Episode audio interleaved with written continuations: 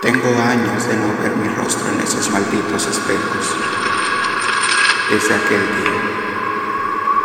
Fue hace 18 años. Fue después del testamento de la abuela Evangelina.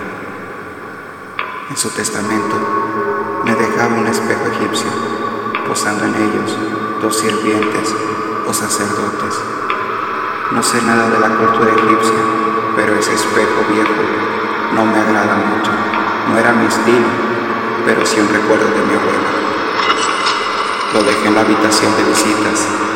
Ahí está un retrato de mi abuela, grande, y en su memoria puse el espejo en esa habitación. Más tarde por la noche, llegó mi prima Karen y su amiga Abigail a darme el pésame por el fallecimiento de mi abuela. Mi prima y su amiga viven lejos de la ciudad.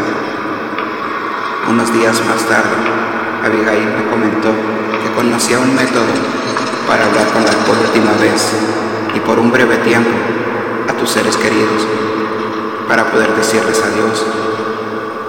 Era hacer una especie de ritual o algo así lo entendí.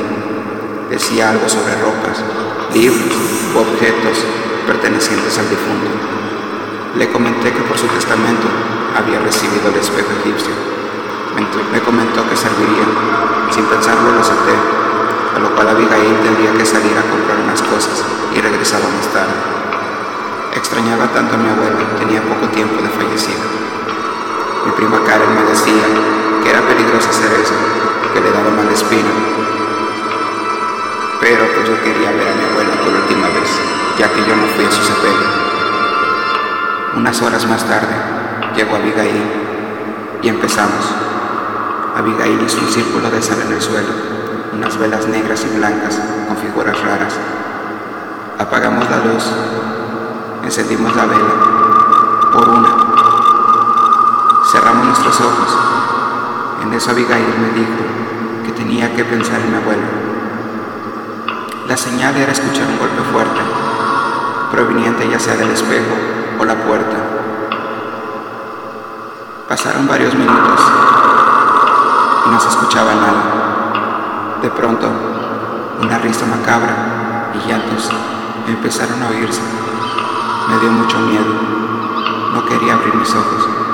Sentía como si alguien me los hubiera tapado. Se escuchó un fuerte golpe. Era la señal, pero no podría abrir mis ojos.